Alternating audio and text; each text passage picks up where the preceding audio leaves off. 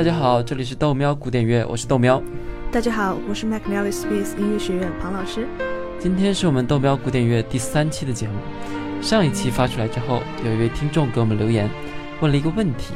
他说他听了很久的古典音乐了，但是从来记不清楚那些作曲家的名字，也和他们的作品对不上号。然后问庞老师这个问题怎么破？这个问题问得很好。的确，很多听众朋友们估计经常听古典音乐，但是作曲家那么多，音乐也很多，常常出现音乐和作曲家对不上号的问题。针对这种情况，我觉得一个比较好的方法，就是在弄懂音乐基本原理之后，先了解一些西方古典音乐发展历史，以及每一段音乐时期具有代表性的音乐类型，再找一些特定时期几位重要的音乐家。了解他们的故事，听几段比较有代表性的音乐，慢慢的把这些知识梳理起来，就不会像是一盘散沙了。嗯，听起来好像并不太难。是的，然后你再听到新的音乐，就去找一下这个作曲家，按照他年代还有他的故事和音乐类型连接到你的脑子里，就会提高的很快。哦，哎，这不正是我们要做的事儿吗？估计也就是这一两个月左右，等我们把基本的这种音乐理论都简单的梳理一遍之后呢，我们就会从中世纪的音乐类型开始讲起，一直讲到如今的后现代主义古典乐风格。然后呢，大家那个时候再听到古典音乐的话，就不会那么容易的懵逼了。对的，豆喵古典乐带你提升逼格，带男生女生去听音乐会。啊，庞老师啊，上一次我们讨论了节拍和节奏。感觉好像缺少了音乐呢。我们什么时候才能真正的讨论到音乐这一部分啊？其实节奏和节拍也是音乐的一部分呢。你的意思应该是我们该讨论一下旋律了吧？嗯，我觉得旋律应该是最容易讲的。我脑子里面分分钟可以想出几十种旋律都不带重样的，比如那个哒哒哒哒哒哒哒哒，对吧？哈哈，你就吹吧。不过的确也是这样的，这每一种旋律都很美。我们就先来听一首德国作曲家舒曼的曲子。舒曼写过十三首关于童年的钢琴曲，叫做《Scenes from Childhood》童年情景。这是第七首，叫做《梦幻曲》。此外，你可以再复习一下上次我们的节拍。这次曲子是四拍子，你可以直接把它看成比较慢的二拍，一、二、三、四，这样。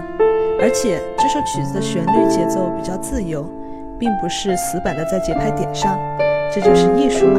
哦，是的，是的，我还记得上一次说过的，Reality is on the beat, but art is slightly off the beat.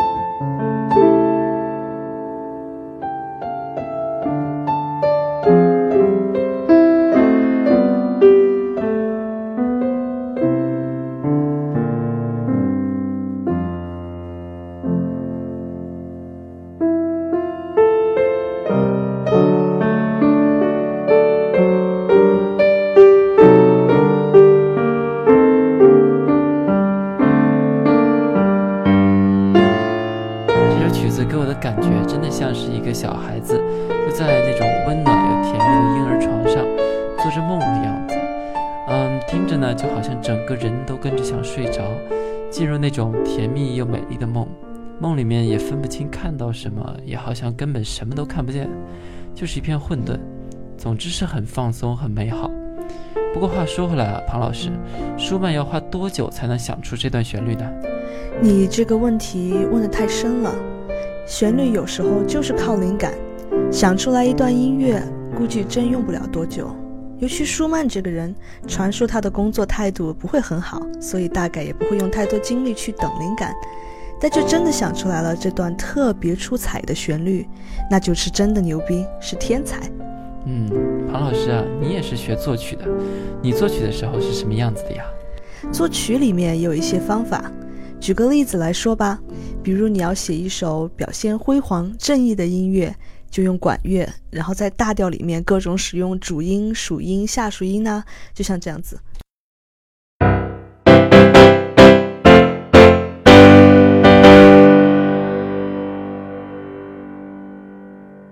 听起来很有趣，以后可以多和我们讲讲你的故事。总之，旋律给我的感觉就好像《逃跑计划》的那首歌《夜空中最亮的星》。没错，大部分时候旋律的确是在音乐中的中高音区，下面和弦来支撑上面的旋律。我们大部分人听音乐，主要听的也就是旋律，因为高音比低音更容易被我们的耳朵听到，也会觉得高音比低音更加清亮一些。就好像我们问刚学琴不久的小朋友。问他们会不会弹小星星，他可能会说会，但是也可能只会用右手弹出哆哆嗦嗦啦啦嗦发发咪咪瑞瑞哆，这是小星星的旋律，但并不是整首曲子。哦，好的，那既然提到了小星星，那我们就来听听小星星吧。下面这首曲子是莫扎特二十多岁的时候在法国巴黎写的。这首曲子的基本旋律其实是一首法国民谣，叫做《啊，Vo de la Jean》，妈妈，妈妈，请听我说。莫扎特给了他十二种变奏的方式，直到今天，这还是老师们凡是讲到变奏曲的时候必须强调的一首曲子。全长七分钟，以后我们有空会慢慢讲。不过今天先从头听一遍。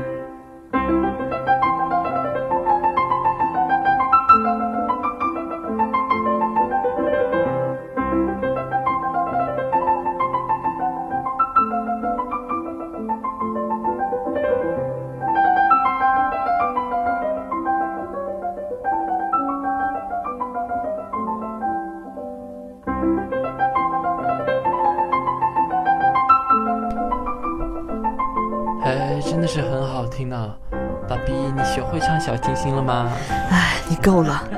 对了，豆喵，你听过音阶吗？听说过，就是哆来咪发嗦拉西哆，对吧？嗯，是的，你说的这个是自然大调音阶，我给你弹一下。其实还有一种自然小调音阶，你也听听，能感受到不同吗？嗯，大部分都差不多，中间好像有音不太一样。没错，就是中间这个。好，我再一起弹，你再对比一下。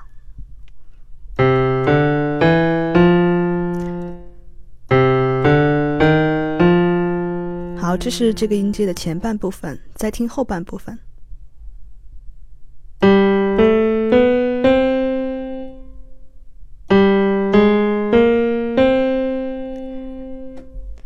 听出来了，庞老师，你讲这个大调和小调是干什么呢？因为大调和小调有时候给我们带来的感觉是不太一样的。Beatles 有一首曲子叫《Hey Jude》，你听过吗？当然了，黑猪嘛，那个孙燕姿好像也唱过这首曲子。嗯，那你听听这两首曲子，一首是大调，我们只听一点点，因为估计大家都熟悉了，我就不多放了。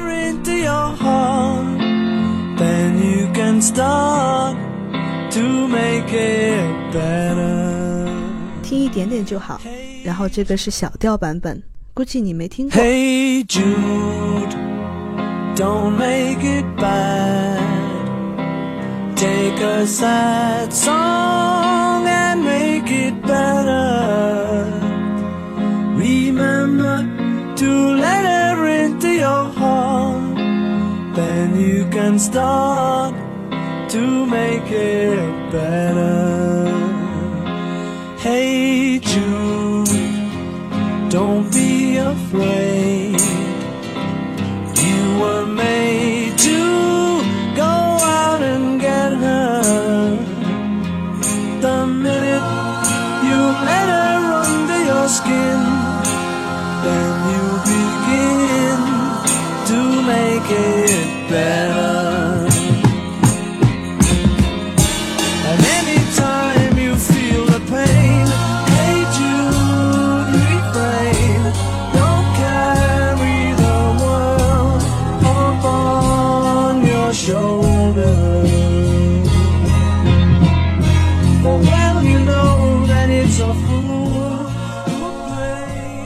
你感觉有什么不同呢？呃，其实我也说不太清楚，大概就是感觉小调的版本好像一种，啊，宝宝并不开心的那种感觉，就是好像今天不是很高兴，也不知道是什么原因。是的，尤其在西方音乐中，大调给人的感觉更多是一种欢快且正面的 feel，而小调给人一种略微忧伤的感觉。不过这也有例外了，因为很多其他因素也会影响人的情绪，比如说速度，一些欢快的曲子也都是用小调写成的。哦，原来如此。刚刚我们说了大调音阶和小调音阶，其实还有半音阶，意思就是把钢琴键盘上所有的黑白键都放进去。你听一下。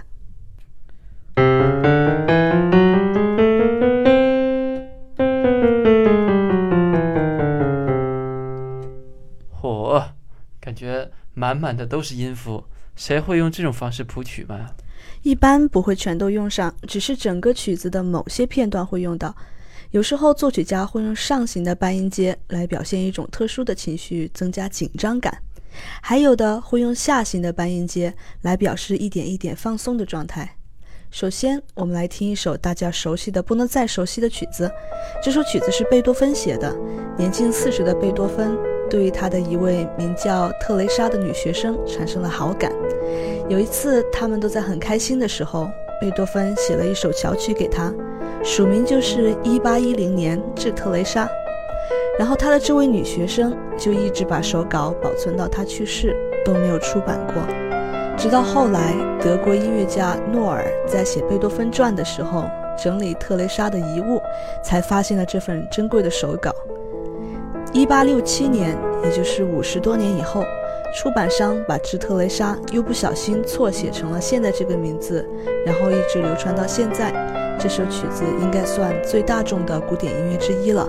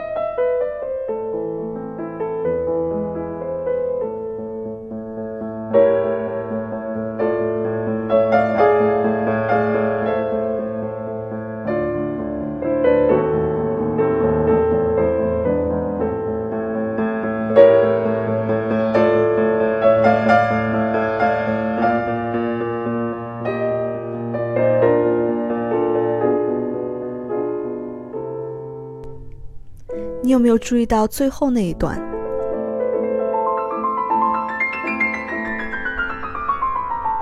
这一段是下行的半音阶，给人一种从紧张到放松的感觉。的确，突然感觉今天学了很多东西。一开始学习了旋律，然后听了一段舒曼的《梦》，之后又听了披头士的那个呃小调版本的《Hey Jude》。了解了大调和小调有什么区别，然后还学了半音阶和致爱丽丝的故事。别急，还有最后一个东西必须要讲完才能结束哦。各种音乐的调性是有很多的，比如刚刚舒曼的那首曲子是 F 大调，致爱丽丝是 A 小调。庞老师啊，那我需要把所有的这些不同的这种大调小调全都背下来吗？别怕，并不是。没有受过专业音乐训练的人听不出来是很正常的。尽管我们不需要知道这些具体的曲子是什么调，但有时候我们会听着听着，发现音乐里面的调式或调性都出现了变化。这种情况叫做移调或转调。然而我并听不懂你在说什么。那就听一首林俊杰的歌吧，他最喜欢玩转调了。一次缘分结一次伤，我今生还在等，一世就只能有一次的认真。确认过眼神，我遇上对的人。哦，就是那歌的那个地方的一点点变化，我感觉到了。是的，喵同学作为新手，能听出来转调已经很不错了。想听出来刚才那首歌是从 B 大调转到降 A 大调，就是不太容易了。只要你心里有这个概念，这种调性的变化呢，也是存在于古典音乐里的。有时候你听同一段音乐，感觉不太一样了，说不定就是调性变了。好吧，我越来越觉得水深了。这样又到了我们即将结束的时间了。再向大家宣传一下豆喵电台，我们在喜马拉雅平台和荔枝 FM 平台上都有自己的节目。我们会带你一点点了解古典音乐的前世今生，带你装逼带你飞。如果你喜欢我们，请加我们的公众微信号或者关注我们的电台。有时候在听觉平台解决不了的问题，我们去微信公众号上解决。如果您听完我们的节目想找我们的配乐的话，请到我们的另一个文件夹里面直接找纯音乐就好，这样就不用再听我们叨逼叨叨逼叨一遍了，对吧？是的，同时也要记得关注豆喵电台和 McNally Smith 音乐学院庞燕微博。我们如果推出了其他节目的话，也会第一时间通知。最后一首曲子是美国作曲家阿隆科普兰为一台舞剧写的音乐。叫做《阿帕拉契亚的春天》，讲的是19世纪前半叶刚到美国新移民在那个拓荒时代的欢快心情。一对新婚夫妇带着这喜悦的心情，庆贺着自己的农舍，在山路间建成，充满了他们对生活的热爱和对未来的憧憬。这里面阿隆科普兰用了移调和转调，看你能不能听出来。话说那部舞剧我在 YouTube 上面见过，看完觉得好吧，还是单纯的听音乐比较好，因为整部曲子太长了，所以我们只放了一部分，剩下的大家可以在我们的纯音乐文件夹里面找到全部。